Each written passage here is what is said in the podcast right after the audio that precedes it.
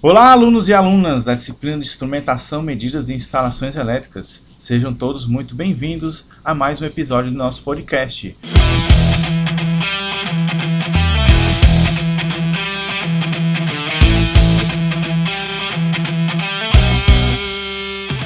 Aqui, professor Rafael Amaral. E aqui, professor Dalton. Na primeira aula da unidade 3, vimos os principais conceitos de corrente alternada: valor médio, valor eficaz, principais conceitos de circuitos monofase alternados com resistor, indutor e capacitor, circuitos RL série e paralelo, RC série e paralelo e RLC série e paralelo. No podcast de hoje, iremos finalizar ainda a unidade 3, com os conteúdos de noções básicas sobre corrente alternada. Apresentaremos as definições das potências elétricas existentes desse tipo de sistema, bem como a definição do tão falado fator de potência. Então vamos lá começar nosso bate-papo? Bora lá!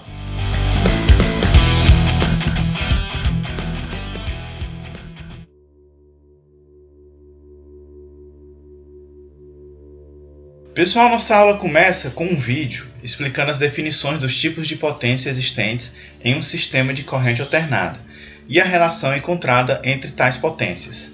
Fala também de um índice aplicado nessas potências para caracterizar o sistema o fator de potência. Vocês podem assistir esse vídeo posteriormente para sedimentar estes conceitos e o vídeo estará disponível na sala de aula do Google Classroom.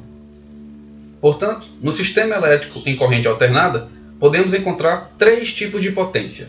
A potência ativa, que realiza trabalho útil, por exemplo, dissipando calor através do efeito Joule, simbolizada pela letra P. A potência reativa, simbolizada pela letra Q, não realiza trabalho útil, ela fica sendo trocada entre o gerador e a carga sem ser consumida. Pode ser vista como uma espécie de perda. E por fim, a potência aparente, representada pela letra S, que é a soma vetorial das potências ativa e reativas. Daí no slide 4, apresentamos a figura do famoso triângulo das potências: a potência ativa P, a potência reativa Q e a potência aparente S fechando o triângulo com um ângulo φ, onde vale a relação em que S é igual a raiz quadrada de P ao quadrado mais Q ao quadrado. Podemos fazer uma analogia das três potências com uma caneca de chope. Para quem gosta de beber, hein? Hum, onde temos a potência ativa como sendo o chope em si, aquela que realiza trabalho, aquela que vai deixar embriagado. A reativa como sendo a espuma, né, aquela que não faz nada, o desperdício ou a perda e a soma desses dois componentes, formando a minha potência aparente, ou na analogia, o volume total da caneca de chope. Já no slide seguinte, apresentamos exemplos de cargas que necessitam de energia reativa para o seu funcionamento. Logo, se zerarmos a potência reativa do sistema, essas cargas irão parar de funcionar, pois necessitam de tal energia para que possa ter o correto funcionamento delas. Podemos citar os motores, transformadores, fornos a arco e reatores como exemplo desse tipo de cargas. Seguindo a mesma linha, podemos ter fontes de energia reativa. São aquelas cargas que não consomem energia reativa e sim fornecem ela, ou produzem. Pode ser destacados nesse caso os geradores, motores síncronos e capacitores.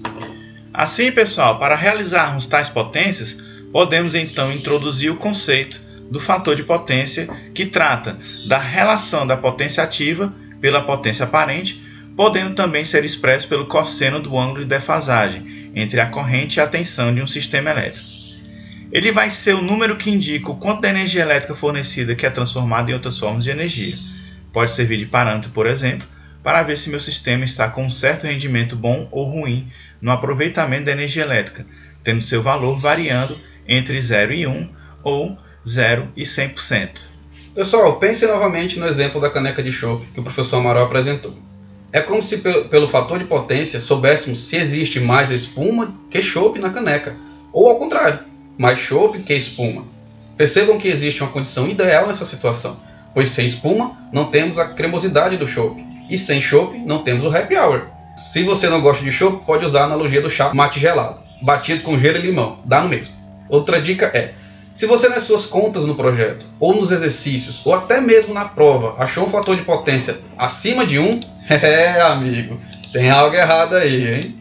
reveja sua metodologia, pois algum erro foi realizado no processo. Existem algumas expressões matemáticas que podem ser utilizadas para obter o fator de potência. Por exemplo, o fator de potência é igual à potência ativa dividido pela potência aparente. Em sistemas monofásicos, temos que o, o, a potência é igual a tensão vezes a corrente vezes o fator de potência.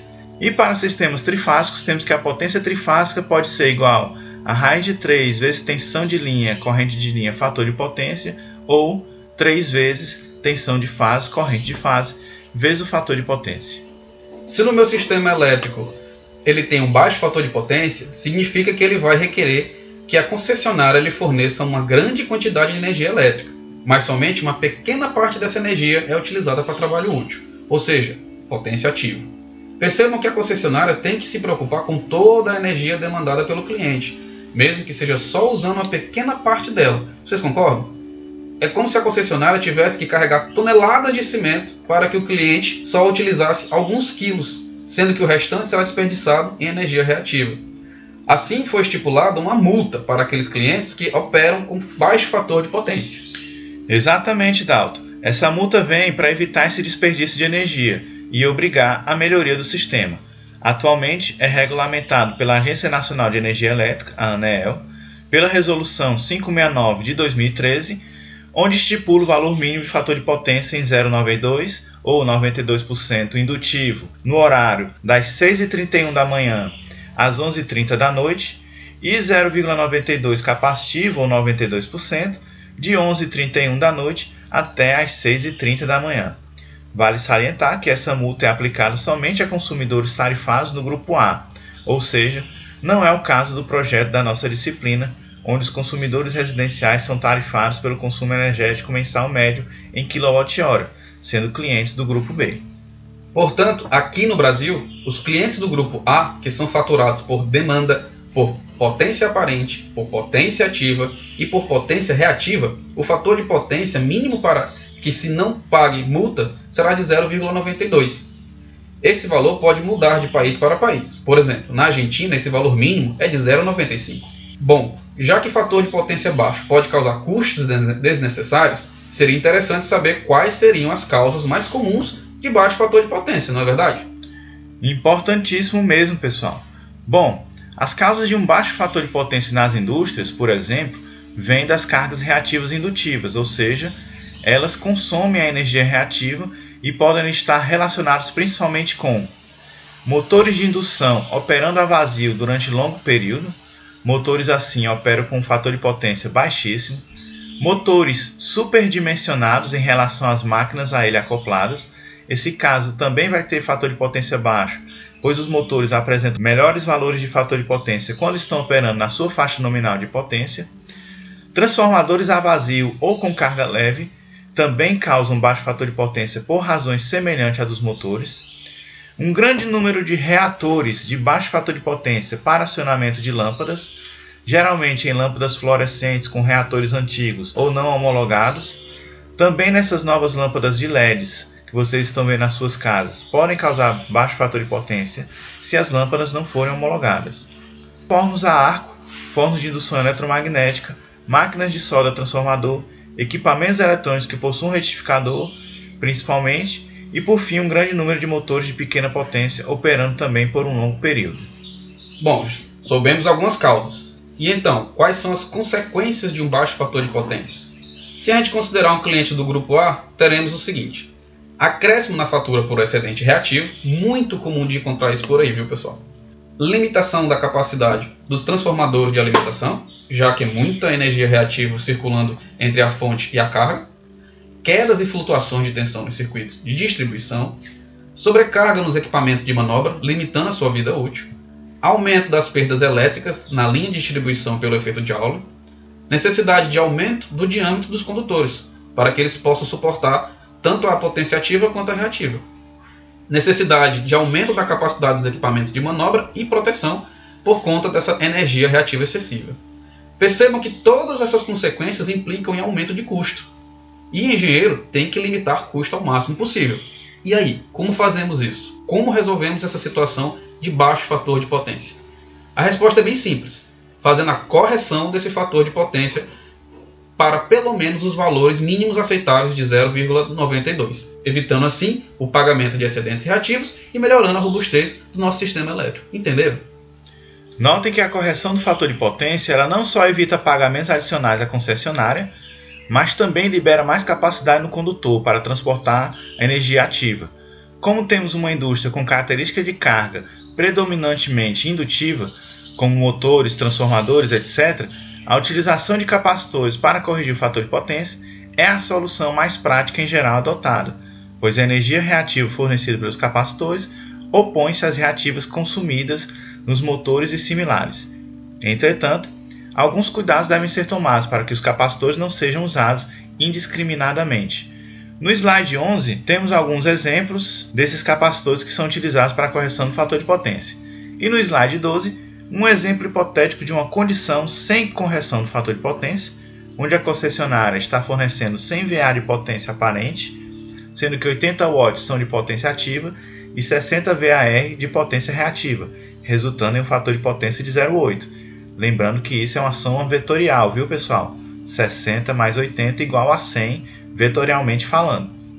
Ao se realizar a correção, instalou-se um banco de capacitor de tal forma que toda a potência reativa demandada pelo motor agora vai vir do banco de capacitor e assim a concessionária só vai fornecer a potência ativa de 80 watts, com uma condição de FP unitário.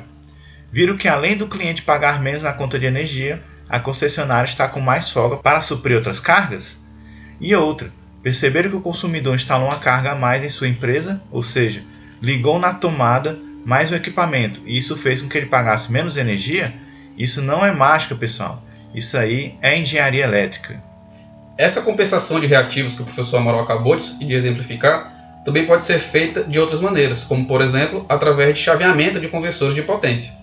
Vocês irão aprender algumas dessas possibilidades em disciplinas mais avançadas do curso, beleza? Mas percebam que sempre será uma fonte geradora de reativo fornecendo para uma carga consumidora de reativo. A forma que será feita a correção, vocês, engenheiros eletricistas, é que vão decidir qual a mais viável para o projeto. Bom, pessoal, continuando com a correção do fator de potência através de capacitores, existem várias alternativas para a instalação de capacitores em uma instalação elétrica. Cada uma delas apresenta vantagens e desvantagens. A melhor alternativa dependerá de uma análise técnica da instalação. A primeira forma é a compensação individual, onde são ligados capacitores em paralelo diretamente com as cargas pontuais que necessitam de melhoria do seu fator de potência. Essa forma é a maneira mais tecnicamente correta, porém nem sempre a mais econômica. Outra forma é a realização da compensação por agrupamento de carga. Para isso, faz necessário a análise das cargas e a correta segregação para otimizar os valores dos bancos de capacitores. Então, vocês vão ter que agrupar essas cargas de alguma forma estratégica para minimizar os custos. Outra forma é a compensação geral, a mais simples de ser instalada, pois considera o agrupamento de todas as cargas da instalação, estejam elas precisando ou não de correção do fator de potência. Ela é feita nos terminais do secundário do transformador da instalação. É a forma que pode causar mais problemas de excedentes reativos também.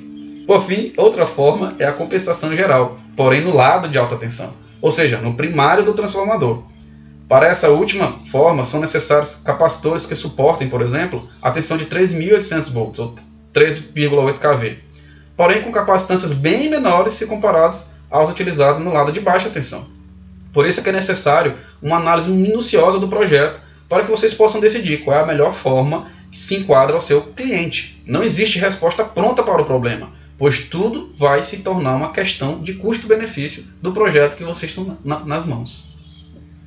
E para finalizar nosso bate-papo de hoje, no slide 17 apresentamos exemplos de quadro de bancos de capacitores para compensação de fator de potência.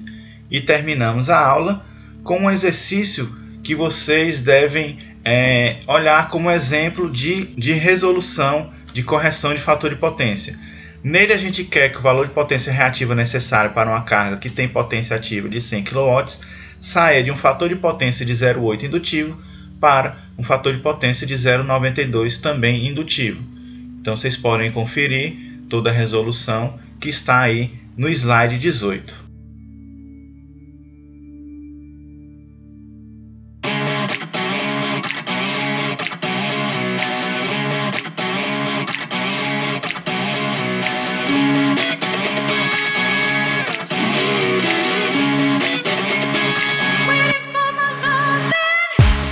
Aí, pessoal. Com esse bate-papo, encerramos o conteúdo da nossa unidade 3. Falamos sobre noções básicas de circuitos em corrente alternada, como os dispositivos resistor, capacitor e indutor, vimos os tipos de circuitos que esses elementos podem criar, como por exemplo circuitos série RL, RC e paralelos RL RC. Vimos também as potências que existem dentro de ambientes em corrente alternada, quando se tem resistores, capacitores e indutores, e por fim, a importância de um fator de potência em valores adequados, bem como uma forma de se realizar a correção do fator de potência para esses valores adequados. E assim nós terminamos, alunos e alunas, mais esse podcast do professor Rafael Amaral e Dalton. Espero que tenham gostado do conteúdo apresentado e até o nosso próximo encontro. tchau. tchau. tchau.